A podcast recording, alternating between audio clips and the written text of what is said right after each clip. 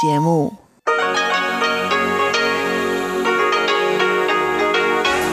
Hier ist Radio Taiwan International.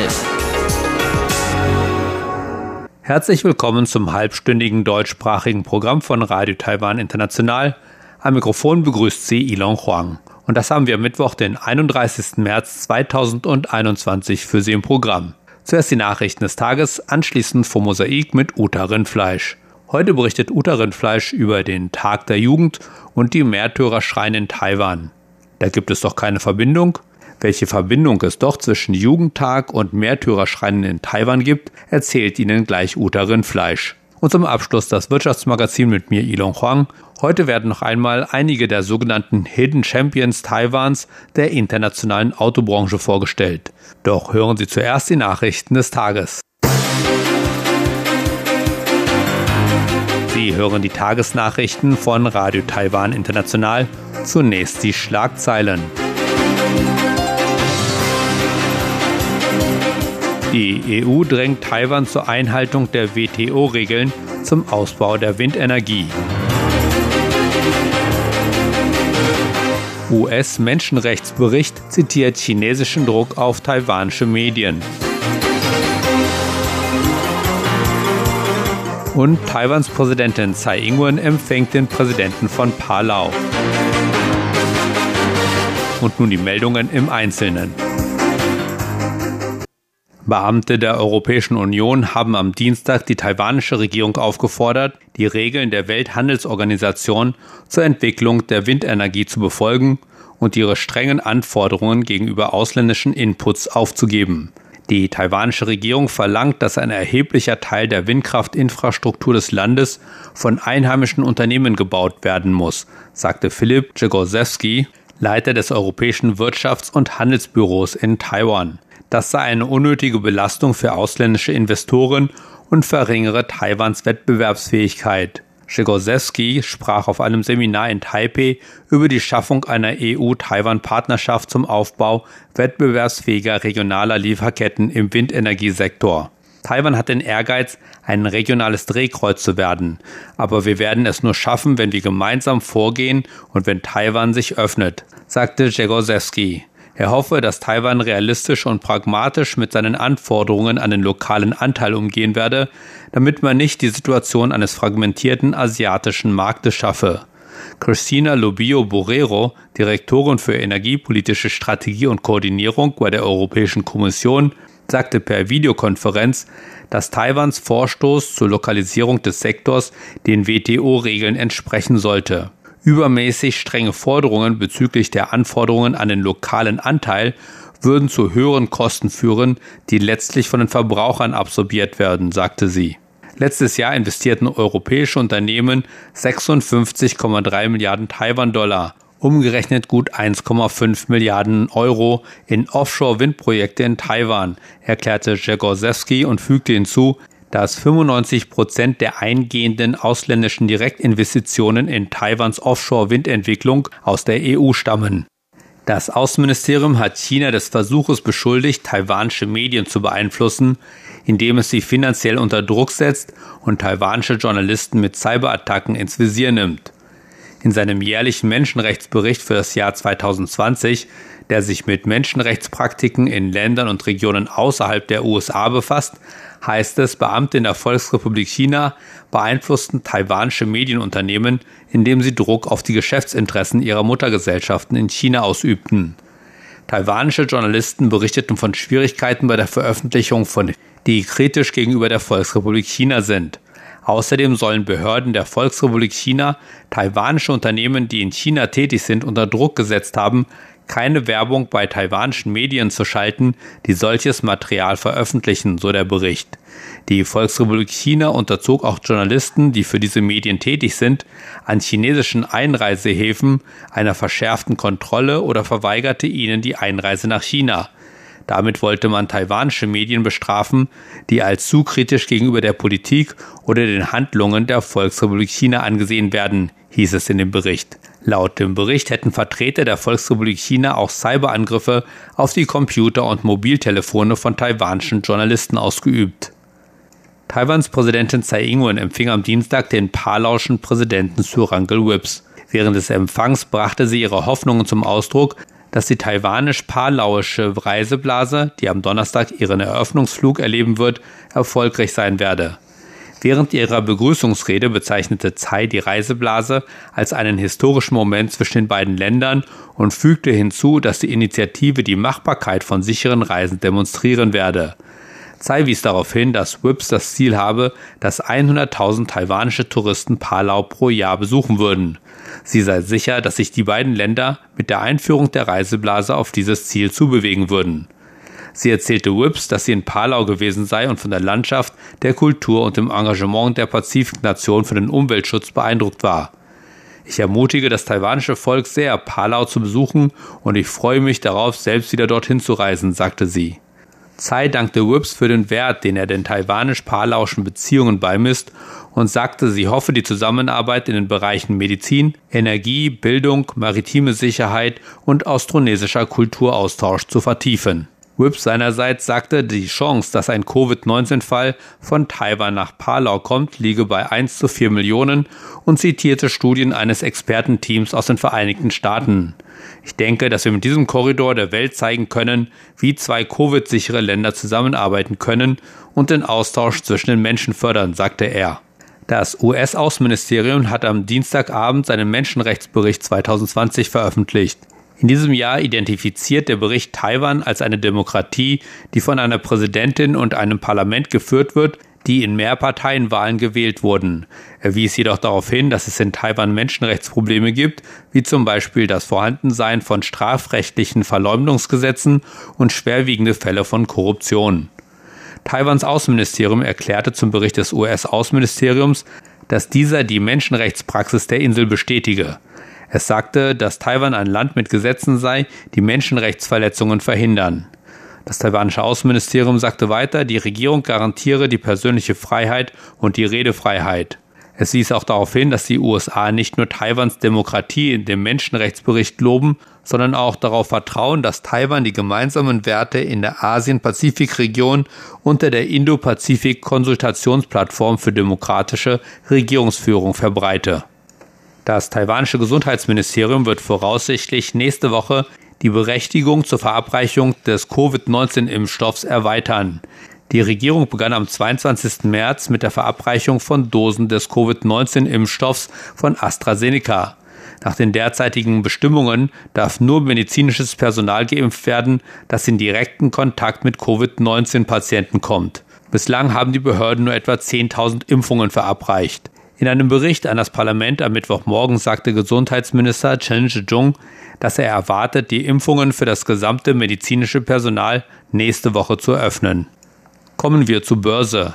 Nach mehreren gewinnbringenden Handelssitzungen fuhren viele Investoren heute ihre Gewinne ein.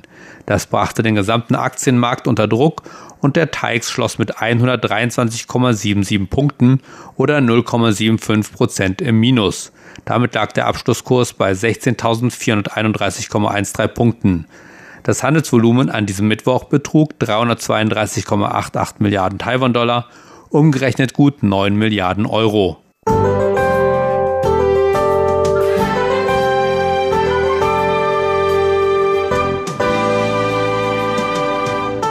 Heute war es im ganzen Land heiter bis wolkig und trocken.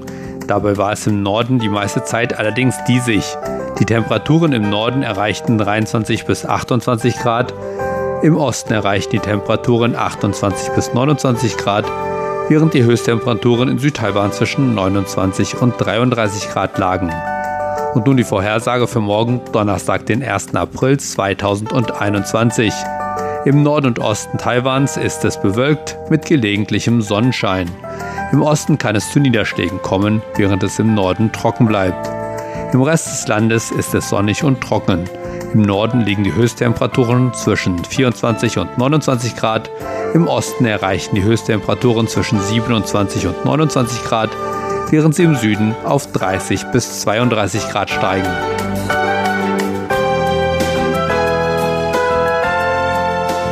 Das waren die Nachrichten des heutigen Tages. Weiter geht es nun mit dem Programm für Mittwoch, den 31. März 2021. Weiter geht es nun mit Uta Rindfleisch und dem Formosaik. Heute erzählt uns Uta Rindfleisch über den Jugendtag und die Märtyrerschreine in Taiwan.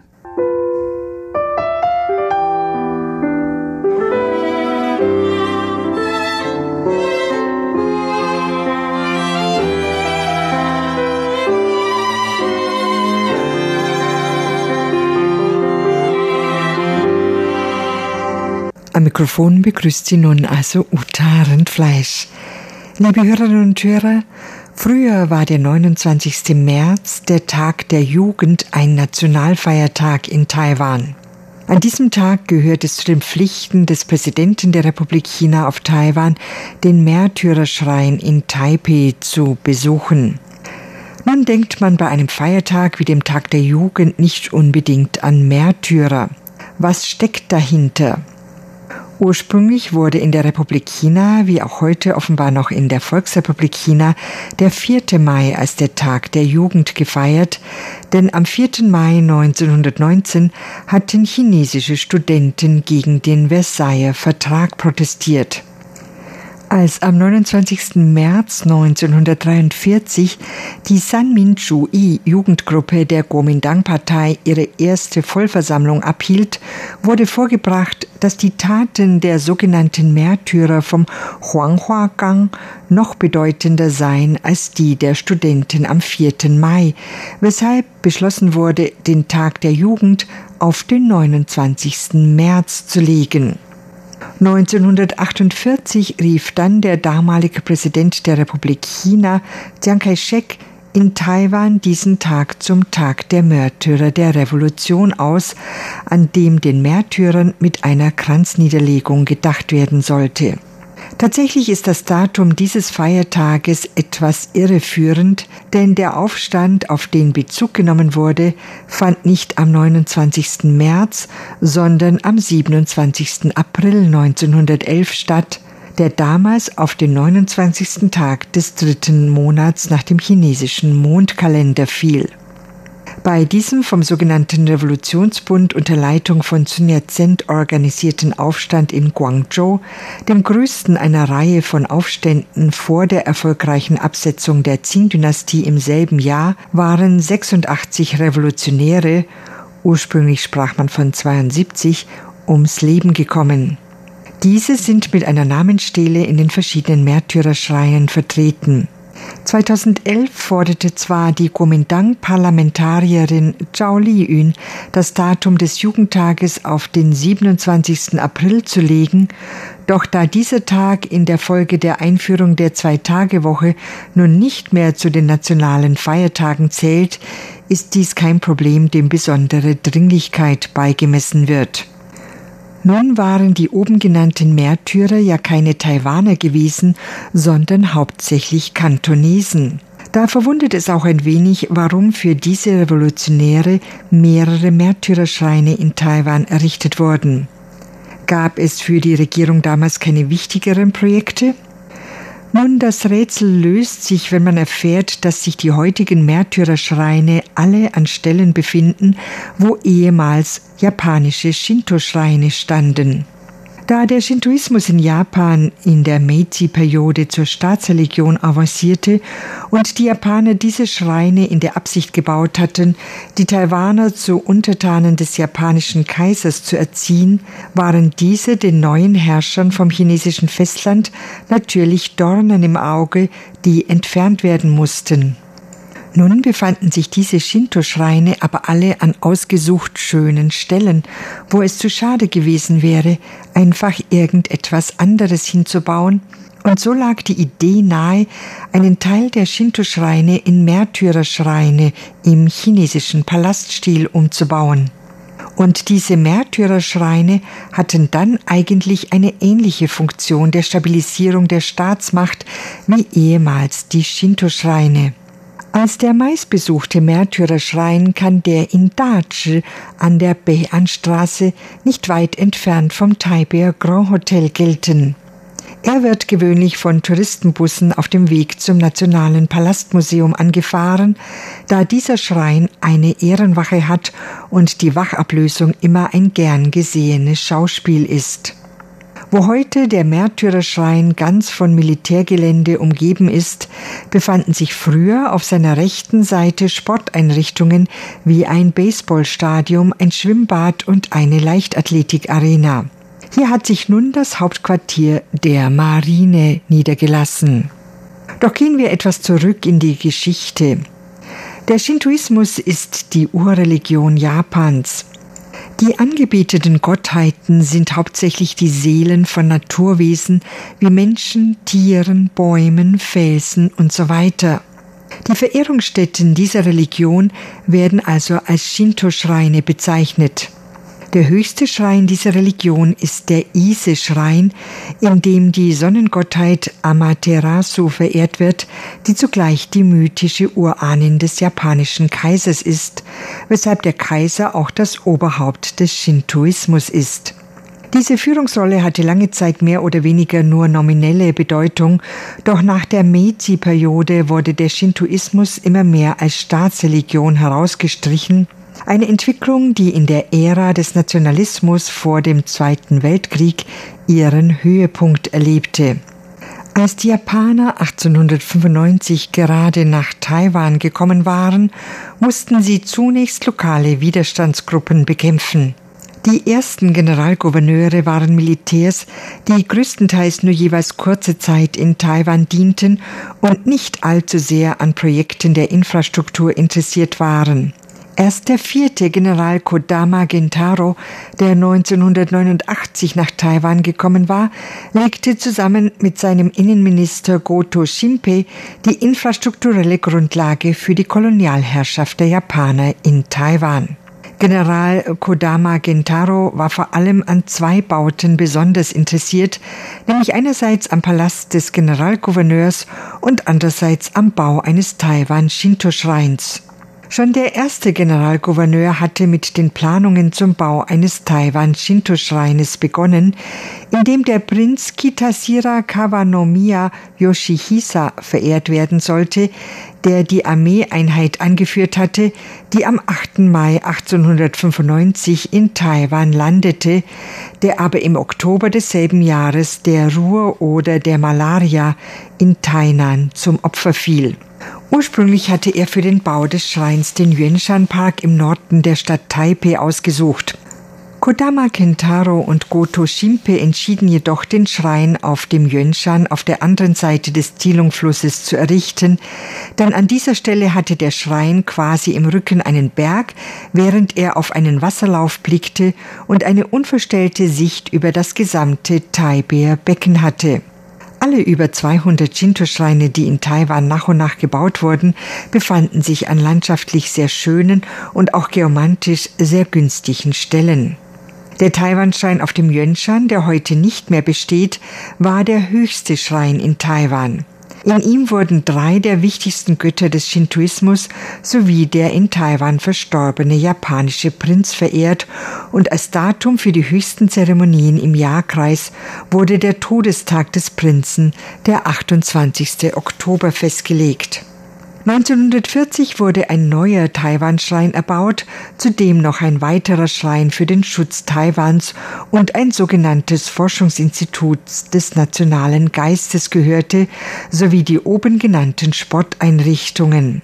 Glauben und körperliche Ertüchtigung sollten also den idealen Untertanen schaffen.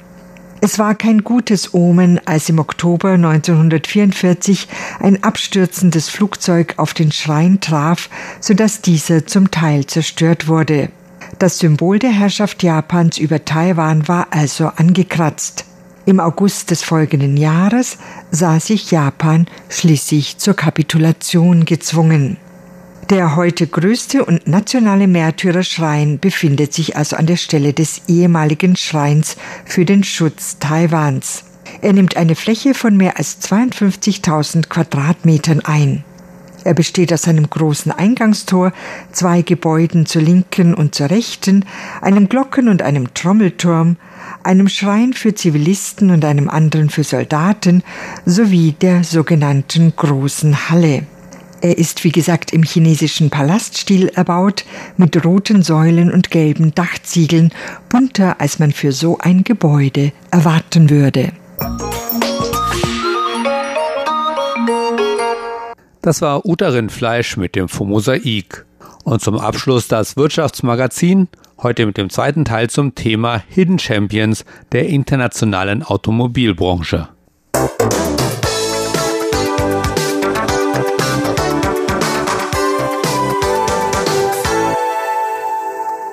Herzlich willkommen zur heutigen Ausgabe des Wirtschaftsmagazins.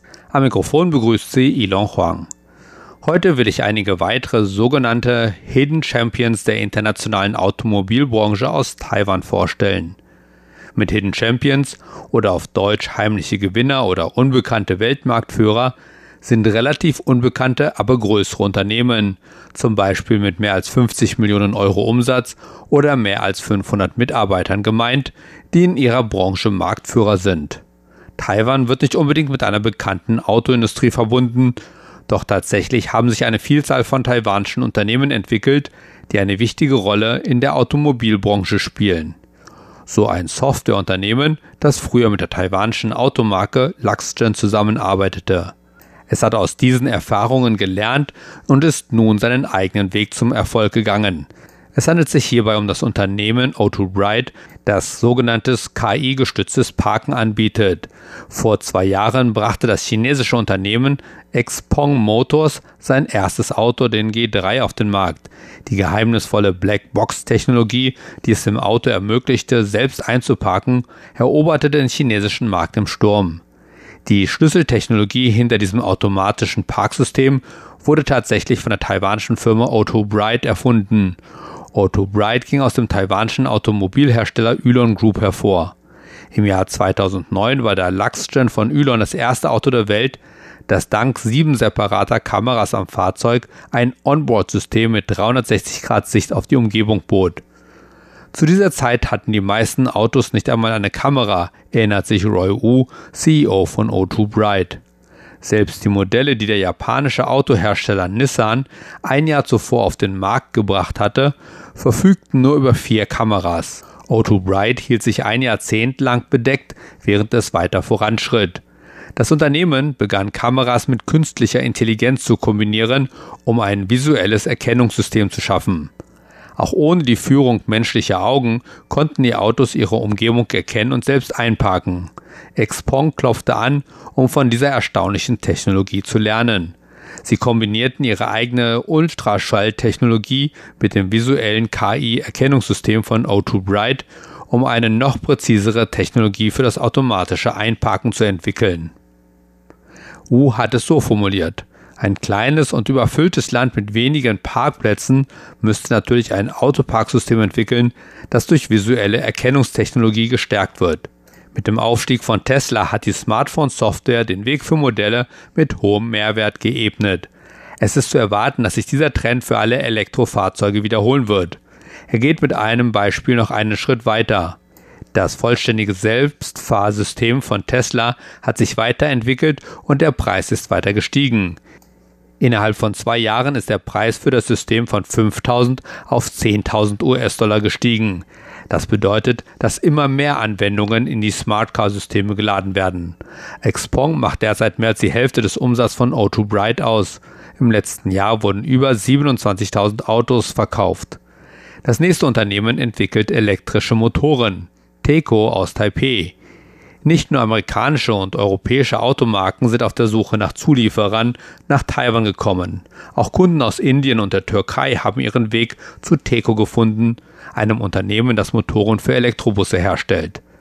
Allein mit den Motoren erwirtschaftet Teco einen Umsatz von über 20 Milliarden Taiwan-Dollar, umgerechnet knapp 600 Millionen Euro pro Jahr.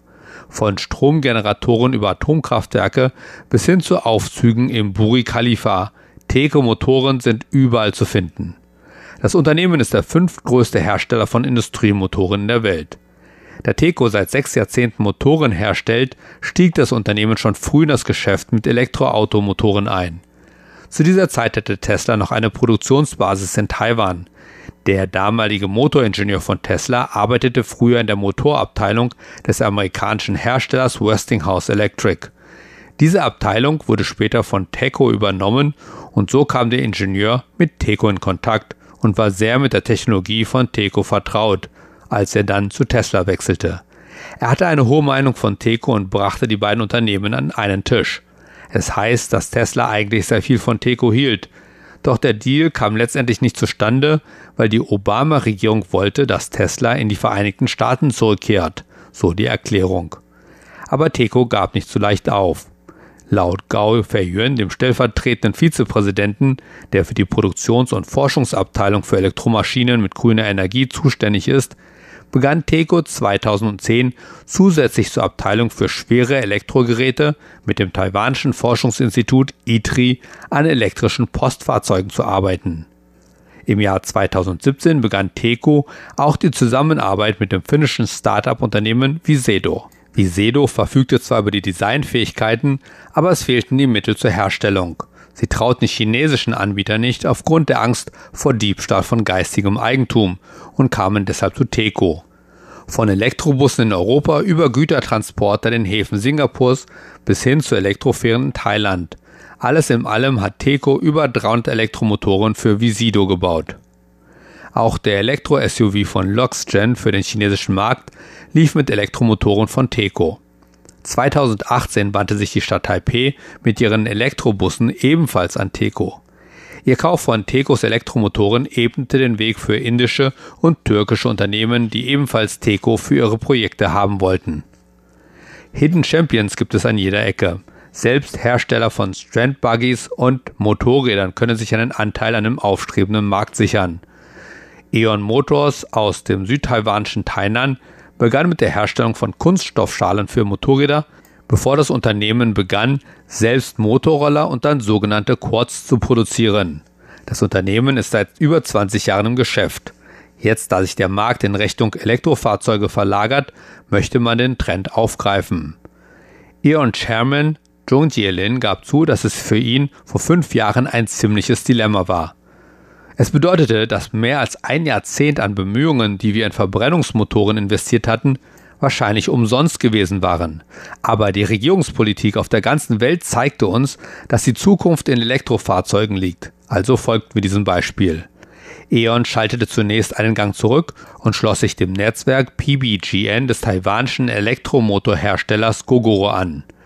Tony Lin, CEO von E.ON, erklärt, dass in der kommenden Ära autonomer Fahrzeuge selbstfahrende Autos einen Weg finden müssen, um mit Motorrädern zu kommunizieren.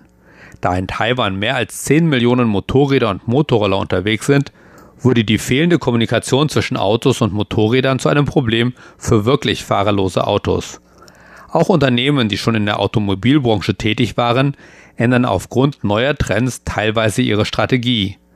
So könnte eine neue Generation von Elektrofahrzeugen für die traditionellen Hersteller von Autoteilen Probleme mit sich bringen. So stellt sich Chen Jinchao, Präsident von TYC Brother Industrial aus Tainan, ein Scheinwerferhersteller, das Worst-Case-Szenario vor. Wenn Autos den Verkehr mit LIDAR-Technologie finden und navigieren können, wird dann noch jemand Scheinwerfer an seinen Autos brauchen. In der Vergangenheit war es gesetzlich vorgeschrieben, dass Scheinwerfer starr eingebaut und leuchten müssen. In Zukunft dürfen sie sich automatisch an die Umgebung anpassen. Wenn der Fahrer zum Beispiel abbiegt, können die Scheinwerfer sich so bewegen, dass sie den Weg ausleuchten. Oder wenn das Auto ein Tier auf den Straßen entdeckt, können die Lichter vermeiden, direkt auf das Tier zu zeigen, da dies das Tier in Panik versetzen und eine gefährliche Situation schaffen könnte. Darüber hinaus ist zu bedenken, dass die Automobilhersteller mit zunehmender Komplexität der autonomen Fahrzeuge und der intelligenten Technik mehr unersetzliches Know-how besitzen, was ihnen mehr Einfluss auf ihre Zulieferer verschafft. Aus diesem Grund müssen die Zulieferer eine enge Beziehung zu den Automobilherstellern pflegen und mehr patentierte Technologie erwerben. Noch wichtiger ist, dass die Zulieferer es wagen müssen zu träumen. Und Taiwans Unternehmen wollen sich trauen zu träumen und ein Königreich der Autobauer werden. Die sogenannten 1000 Hidden Champions in Taiwan stehen in den Startlöchern und warten auf die Chance, richtig Gas zu geben. Und das, liebe Hörerinnen und Hörer, war das Wirtschaftsmagazin. Sie hörten das deutschsprachige Programm von Radio Taiwan International am Mittwoch, den 31. März 2021. Und das war es auch schon wieder für heute in deutscher Sprache von Radio Taiwan International. Wir bedanken uns bei Ihnen ganz herzlich fürs Zuhören.